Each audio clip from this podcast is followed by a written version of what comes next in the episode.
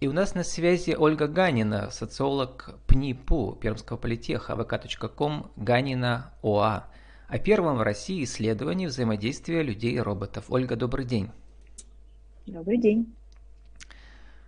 Ольга, недавно у себя ВКонтакте вы вспомнили про вашего дедушку, который говорил вам в детстве «до свидания, девочки», плохого вам не делывал.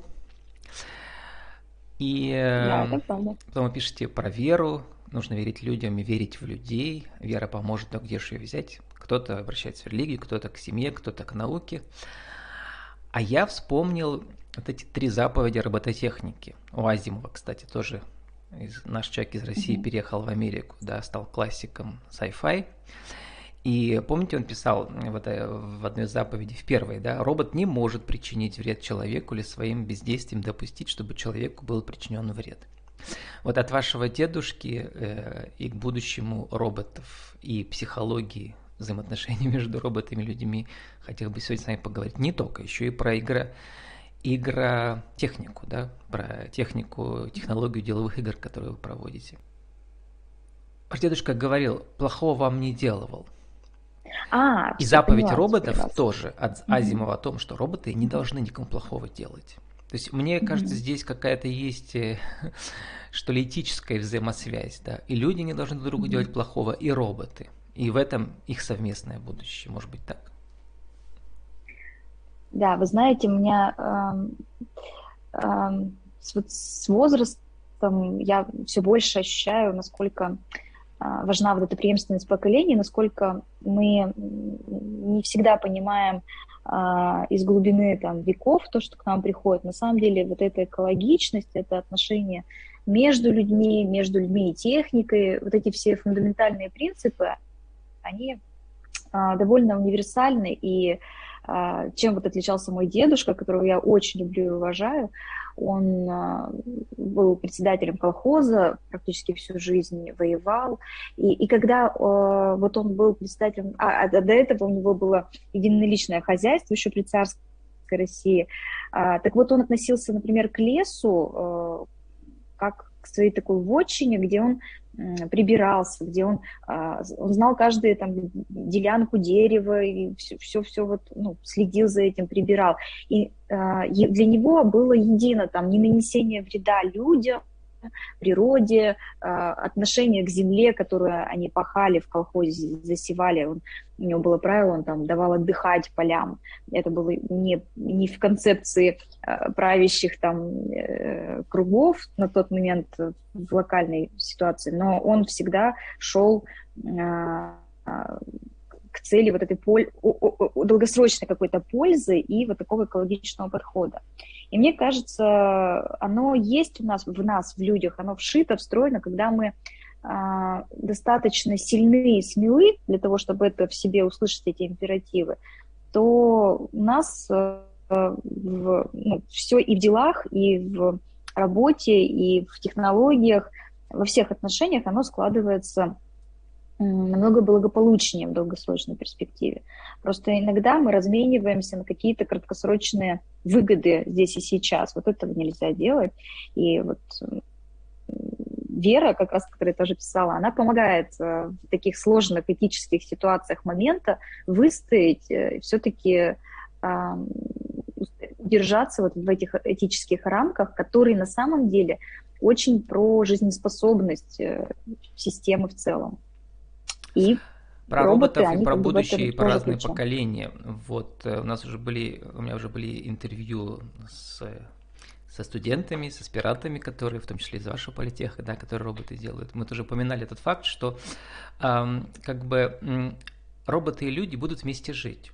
И особенно теперь, mm-hmm. когда э, в благополучных странах, в том числе и в России частично, да, уже э, много пожилых людей одиноких, и вот роботы помогут им веселее проводить время, что ли, да. А вот в вашем исследовании э, два самых интересных факта, которые я нашел, э, которые вы выяснили. Ну, во-первых, первый факт, он, в принципе, ожидаемый, да, что разные поколения по-разному относятся к этим роботам. Расскажите. Но мы выяснили, что э, молодежь, она в нашей стране более позитивно настроена к роботам. Э, поколенческие эти особенности, они не везде одинаковы, в других странах это выглядит иначе. Э, например, в Японии обратная ситуация, как раз пожилые люди более позитивно э, относятся к роботам, а поскольку они уже в них распознали определенный источник для себя э, благ и пользы. Э, и поскольку это они роботов рассматривают как возможность разгрузить своих близких, э, своих более молодых родственников от э, тягот каких-то забот будничных. Поэтому там такая ситуация. В нашей стране поколение наоборот, то есть более такие постарше поколения настороженно относятся к технологиям. Они пока...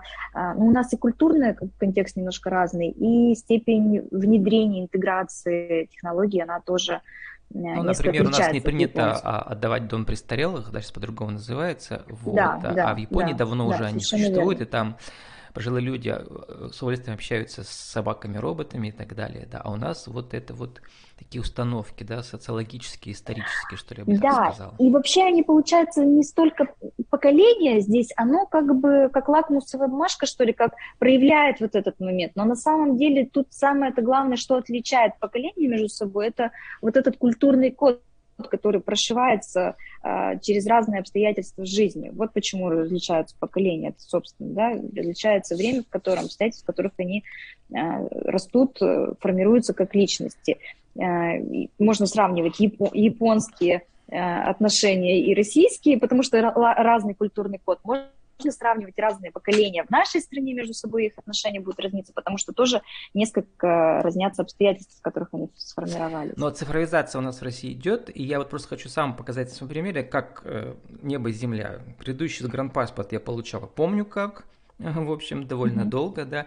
А сейчас, ну, прямо там онлайн заполнил, там даже вот э, первый раз отправил документы, потом mm-hmm. пришел как бы и получил все то есть за 10 минут буквально, да, все это uh-huh, заняло. Uh-huh, uh-huh. Просто там долго процесс шел, там несколько недель, да, э, но вот это все я сделал онлайн, все заявки.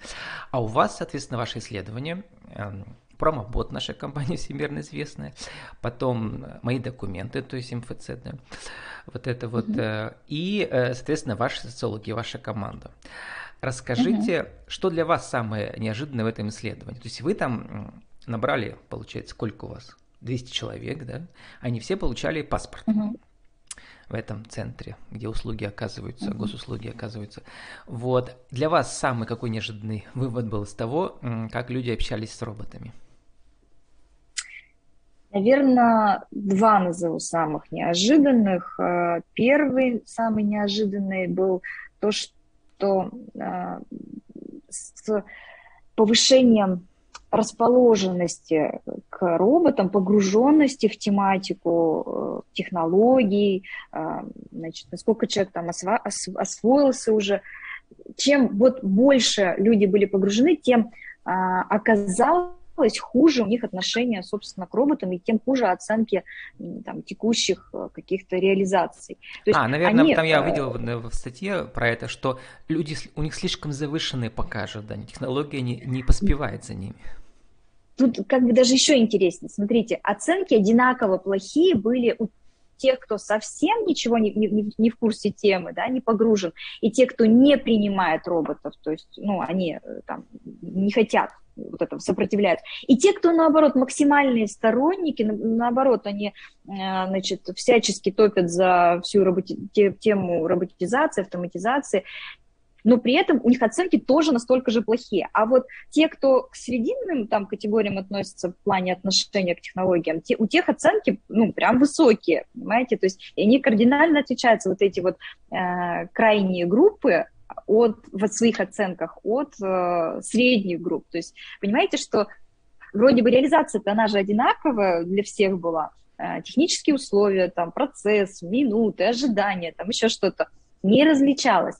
А различается отношение людей к этому, и зависит оно, получается, не, не только или не столько от самого робота или там от самой э, автоматизированности услуги, сколько от того, как люди относятся э, к технологиям. Вот это а вас не удивило, интересно. вот у вас там получилось четыре варианта разной, разного рода гибридности, да? Факт такой поразительный, да, что люди, в принципе, не видели разницы. То есть вы там людей э, маскировали под робота, значит, да, наоборот. Да, да, да, да, да. То есть да. вот люди разницы да. не увидели. Вот это очень интересно. Да?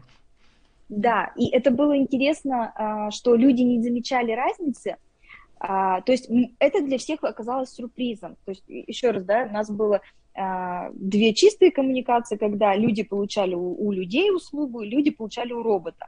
И были две роботы замаскированные да, две гибридных, когда робот, человек видит робота перед собой, но на самом деле роботом управляет человек, и, в общем-то, Э, всячески там эмоционирует, говорит очень там какие-то комплименты, э, двигается, там еще что-то, пытается по-человечески услышать человека и понять, и все такое. А другой формат, когда э, человек, то есть человек видит перед собой сотрудника, человека, но при этом он ведет себя как робот. Он избегает визуального контакта, там было масса строгих инструкций. Людям было, вы не представляете, невероятно сложно это делать, сотрудникам. То есть сотрудники прямо жаловались, они говорили, Слушайте, я вот просто вот несколько человек обслужил таким образом, просто не могу, у меня сил нет, прям вообще ужас какой-то. И в этой ситуации кошмар. роботы оказались более эмоциональными да, для людей. Да, но но вот... нет, угу. люди, люди не ожидали, они удивлялись, они не замечали вот этой разницы, то есть они не понимали, что э, а, человек э, такой или человек, там, который пытается как робот быть, они не замечали этой разницы, они полностью э, делали акцент на интерфейсе, вот на этом, на внешнем, да, как это выглядит, человек это или робот, и все. Но при этом по их характеру их оценок там четкие различия, характеру оценок того, как как, ну, то есть мы спрашивали, как вам понравилась там беседа, там еще что-то, разные-разные очень стороны мы спрашивали, и оценки-то различные. Но, то есть подсознательно люди чувствуют разницу, но сознательно не понимают. Ну вот уход в эмоции, в конце статьи про вас на Хабре, которую прочитал, вот я его вот в блоге тоже укажу, да, про исследование. Там, кстати, еще рецензенты из других университетов оценивают это исследование российских. В основе, цитирую, в основе современной роботехнической парадигмы должна лежать концепция проактивных роботов, которые выступают инициаторами диалога с человеком и демонстрируют социальный и эмоциональный интеллект, поощряя людей к коммуникации. Вот, кстати, про эмоциональный интеллект, вы же еще игротехник, игропрактик, и вот расскажите разницу между деловыми играми, которые вы организуете, проводите, э, в технопарк и так далее, с молодежью э, разных, и трансформационными играми, которые тоже у нас модные сейчас, такие деловые игры. Да, э, игры вообще очень классная методика методика для формирования любой практики деятельности, потому что в игре... в первую очередь, так же, как у роботов и у людей. Да, да, совершенно верно. А, поэтому игры применяются в очень многих сферах.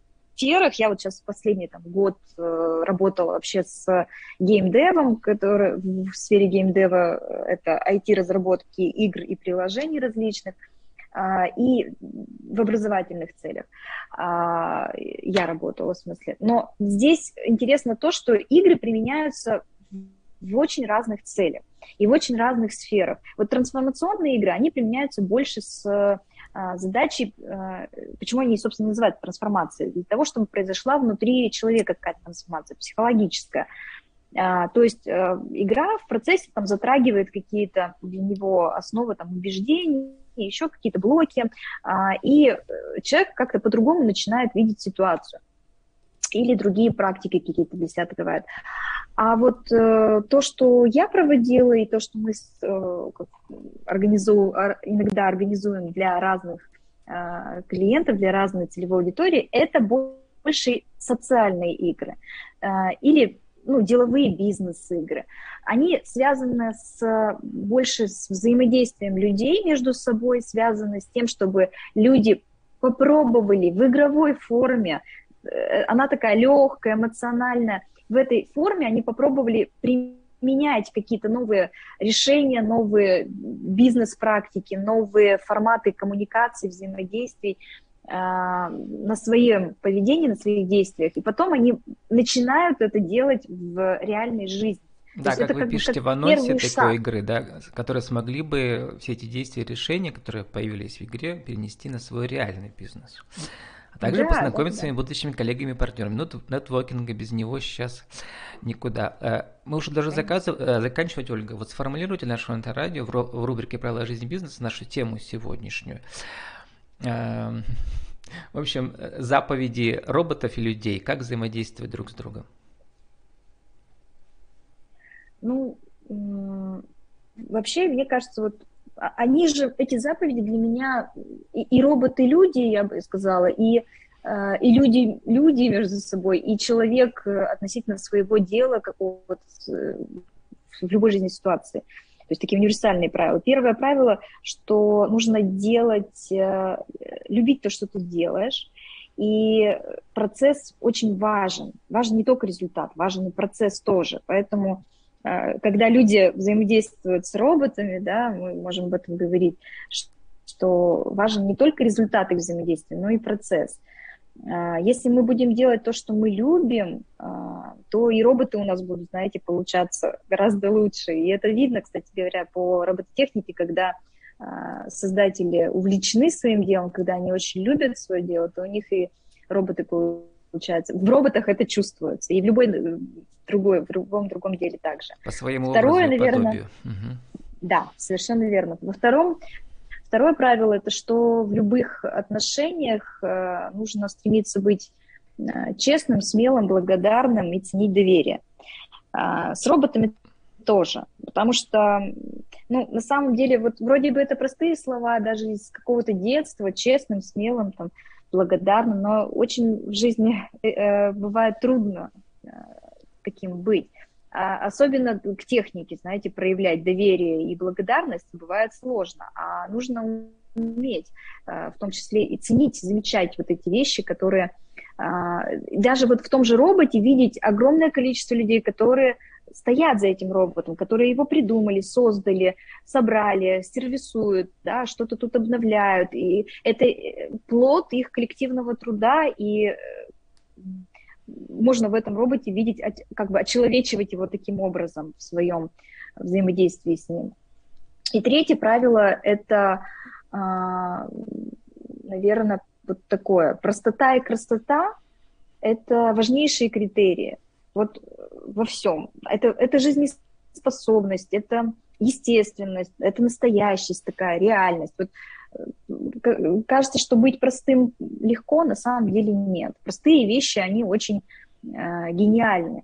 Да, вот если вот в, как, как формула там e равно mc квадрат. Э, простота и красота э, они как бы рука об руку идут как э, во взаимодействиях и, в реализации тех же роботов и технологий, и во внедрении. Вот это, эти правила, они, э, мне кажется, должны, они очень важны. Ольга, 30 секунд на вашу визитку аудио. Еще раз скажите, кто вы, что вы, как вас найти в интернете?